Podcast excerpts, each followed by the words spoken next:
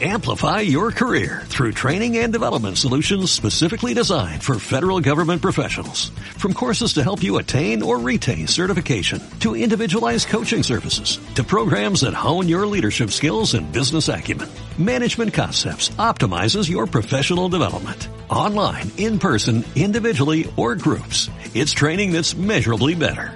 Learn more at managementconcepts.com. That's managementconcepts.com.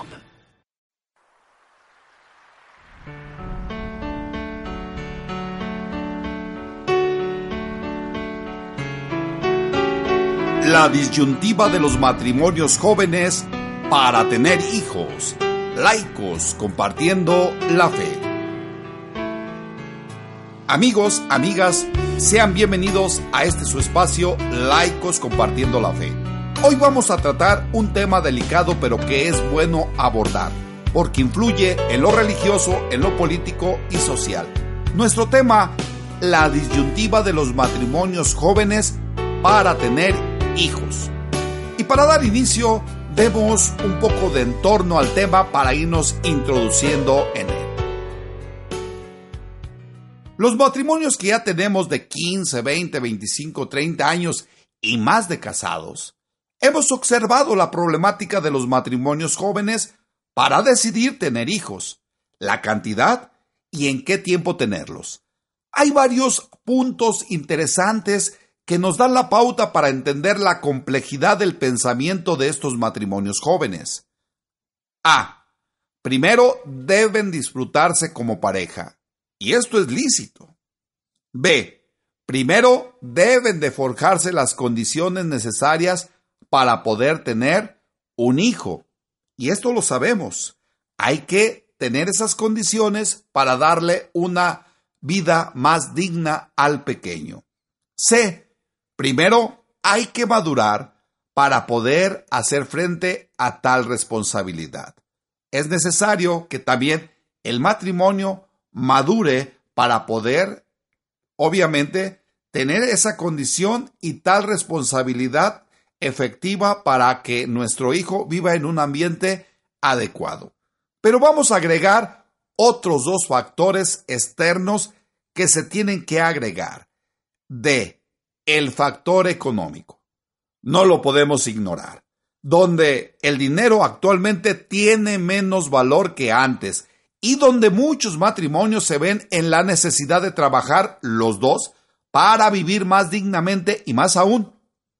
Si todavía agregamos el quinto factor, que es hoy uno de los más determinantes, como es la educación del matrimonio para tener mejores oportunidades. Es necesario que hoy no solamente termine con la conclusión del matrimonio o que ya concluyó con lo que fue la titulación de uno de ellos, sino todavía seguir preparándose, estudiando para tener mejores oportunidades. Si reunimos estos cinco puntos, son limitantes para decidir tener un hijo. Anteriormente era muy común decir que la familia pequeña vive mejor. Vemos en los logos a papá, mamá y a dos pequeños que nos hacían ver que así era antes. Sin embargo, hubo familias que tenían seis, siete, diez, once hijos y que de cierta manera fueron familias muy felices donde hubo grandes hombres, donde hubo gran educación, donde se dio donde se dio educación académica profesional y cuando estos matrimonios veían que sus hijos empezaban a trabajar, hubo grandes progresos en estos matrimonios. Pero hay hoy un factor que se agrega a esa decisión de tener hijos. Miedo para tener un hijo. ¿Cómo está eso? Ese no es un factor. Sí, temor para tener hijos. Pero ¿por qué hay que tener temor? ¿Por qué hay que tener miedo? Si es un don. Tanto derecho, tanto derecho humano, tantas iniciativas para los hijos, tantas prohibiciones para poder darles una vida mejor, blindando a los hijos, hacen ver a los matrimonios jóvenes que es mejor no tener hijos para no meterse en problemas. Se podría decir frívolamente que el plan que se puso en marcha en años anteriores para evitar el crecimiento demográfico no funcionaba, aunque regalaban las píldoras, los condones, ponían los dispositivos, daban cremas, etcétera, etcétera. Todo para no embarazarse y pues no lo conseguían. Sin embargo, si lo vemos ahora, por eso decimos que frívolamente, si lo vemos por ese lado, para control demográfico, parece que este sí da buen resultado, porque es un miedo que estremece el don de ser padre. ¿Y por qué le estamos dando interés a este sexto factor? En estos días nos ha alarmado una propuesta que Patricia Mercado del Movimiento Ciudadano ha hecho. Esta propuesta de ley es apoyada por una senadora de la bancada de Morena. ¿Y en qué consiste esta iniciativa de ley?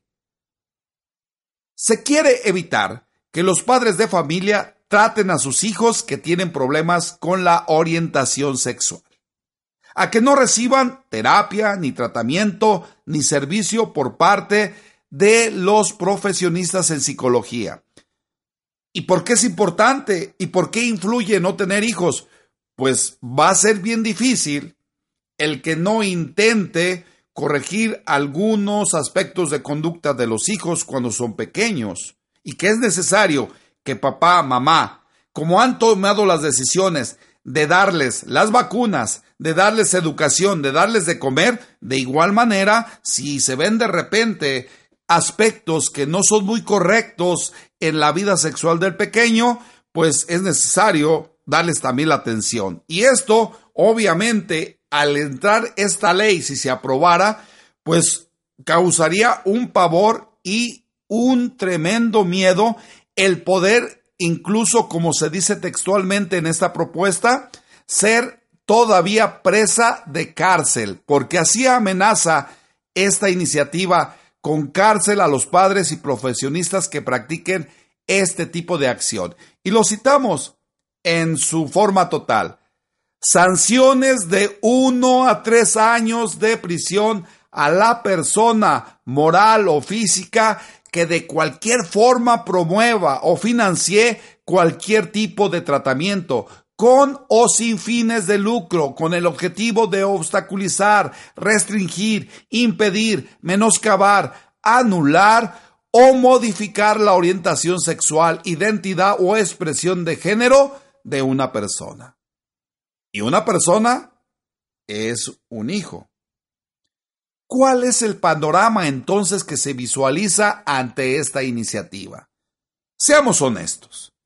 Se visualiza como un proyecto de ley que tiene un objetivo distinto al propuesto. No es otra cosa más que un agresivo objetivo y fin ideológico que atenta contra la institución número uno de la sociedad y del país, que es la familia, y más directamente contra los padres de familia. No se puede ocultar la perspectiva personal y los intereses de grupos ideológicos que se mueven detrás de esta iniciativa, aunado a tomar el revanchismo por medio del poder político. Para ello, Podemos visualizar entonces que a la familia, a los padres de familia, les espera una guerra durísima. ¿Por qué una guerra durísima? Todavía no toma posesión López Obrador del gobierno de nuestro país y nuestros queridos senadores empiezan a mostrar sus ideas perversas milenias. Ellos tanto denunciaron el poder y la corrupción dentro de esa Cámara de Senadores que hoy están usando ese mismo poder para introducir propuestas que atacan a la familia. Y deseamos de todo corazón que le vaya bien a López Obrador, que su gobierno tenga éxito y que se aleje esa corrupción que tanto daño nos ha hecho. Pero como lo vemos con estas propuestas, será muy difícil. Y lo que vemos es que una lucha más nos espera a los padres de familia con este tipo de ideología represiva. ¿Cuál es el fin perverso de estos grupos? ¿Liberar el sexo a los hijos para su libre práctica de sexo y género? No se puede ver de otra manera. Dice un dicho, dime con quién andas y te diré quién eres. Pero a Patricia Mercado se lo podremos aplicar así. Dime de qué hablas y te diré quién eres.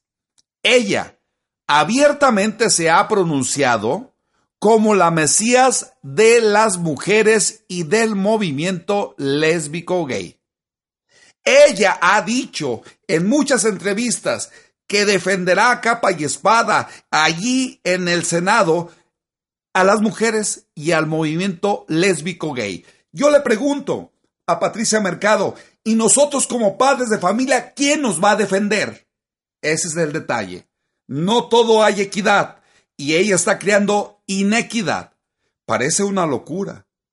O digan que vemos nosotros los padres moros con trinchete, que ahora vienen a nuestra casa y que nosotros vemos que quieren evitar que eduquemos a nuestros hijos. No, nada de eso. Nos esperan batallas que tendremos que librar, donde tendremos que llenar hojas, donde tendremos que mandar y marchar para que esta propuesta obviamente no prospere. Miren, es muy sencillo visualizar esto. ¿Ustedes creen que al evitarnos, prohibirnos, que orientemos la orientación sexual correcta a nuestros hijos, el país va a mejorar sustancialmente. Se va a ir la corrupción, se van a ir todos aquellos poderes, las mafias como ellos han denunciado. Mentira. Esto es simplemente intereses de grupos que buscan sus intereses propios. Como padres, no entendemos de dónde les salen las ideas a Patricia Mercado. Nos ponen a una mujer con un currículum sensacional, de ensueño, una mujer con grandes atributos, pero ahora es más peligrosa para nosotros. ¿Por qué? Porque apoyada por la senadora morenista Minerva Citlali Hernández Mora, pues nos hace ver que ese poder que tanto denunciaron los morenistas, ahora lo pueden ejercer a sus anchas y ese abuso se va a empezar a visualizar ahora por parte de ellos. Y todavía, para que la cuña apriete, se suma la priista Alejandra Lagunes Soto Ruiz. Sí, hay que agarrar hueso. ¿Usted cree que el país verdaderamente se corrija en su camino como va ahorita en picada si dejan a los niños elegir su orientación sexual? Y lógico que no, ¿verdad? Lo sabemos.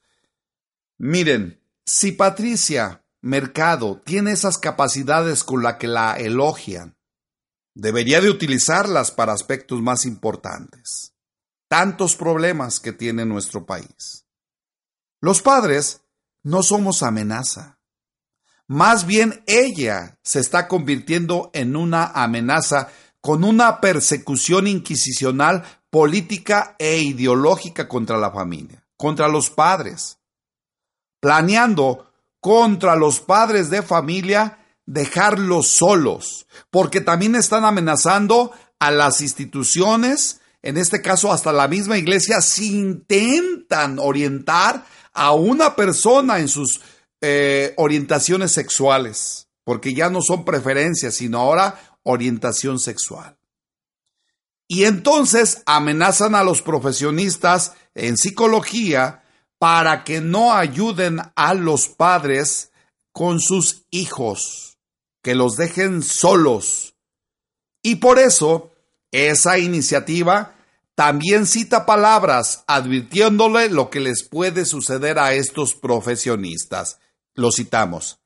A toda persona relacionada con la práctica médica que promueva imparta, aplique, obligue o financie al tratamiento, terapia o cualquier tipo de servicio o práctica no quirúrgica con el objetivo de obstaculizar, restringir, impedir, menoscabar, anular o modificar la orientación sexual, identidad o expresión de género de una persona.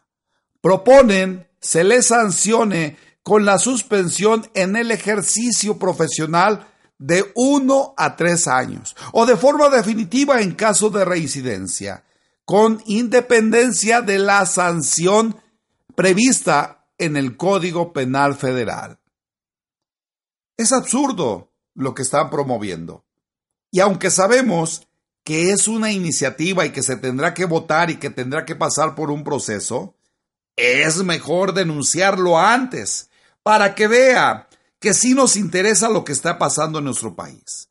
Quizá ellos, ahorita el grupo que quiere gobernar, piensen que tiene el apoyo de los que votaron por ellos, pero que se den cuenta que esos 30 millones que votaron por ellos son menos de los 120 millones que somos. Por tanto, deben de pensar también en el resto de los 120 millones. ¿Qué podemos concluir? Primeramente, como padres de familia, nos debe de interesar apoyar a los matrimonios jóvenes, ayudar a nuestros hijos a elegir que tener hijos y educarlos debidamente y sobre todo trabajar para ellos y que está afectando a una sociedad por esa política que quieren imponer y que incluso nuestra religiosidad se vea afectada. Y exhortamos entonces a nuestros queridos senadores, mejor aprovechen su tiempo en cosas más importantes. A nuestros queridos jóvenes matrimonios, invitarlos a que con responsabilidad elijan el momento más propicio para los hijos. Es un don tener hijos.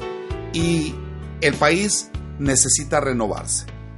Un país que deja de tener hijos como lo ha hecho Europa, después va a estar así como está hoy Europa, con gente muy grande de edad, donde no hay ya casi quien pueda meterse a trabajar, donde tengan que estar incluso importando mano de obra, porque algunos países se hicieron tan viejos que de dónde sacan este, los hijos jóvenes. Por tanto, hoy como padres de familia debemos de motivar a que los matrimonios sean responsables, se formen, piensen y dirijan perfectamente bien su amor que se tienen para que esos hijos nazcan en un ambiente de calidad, de amor y de desarrollo. Hasta la próxima.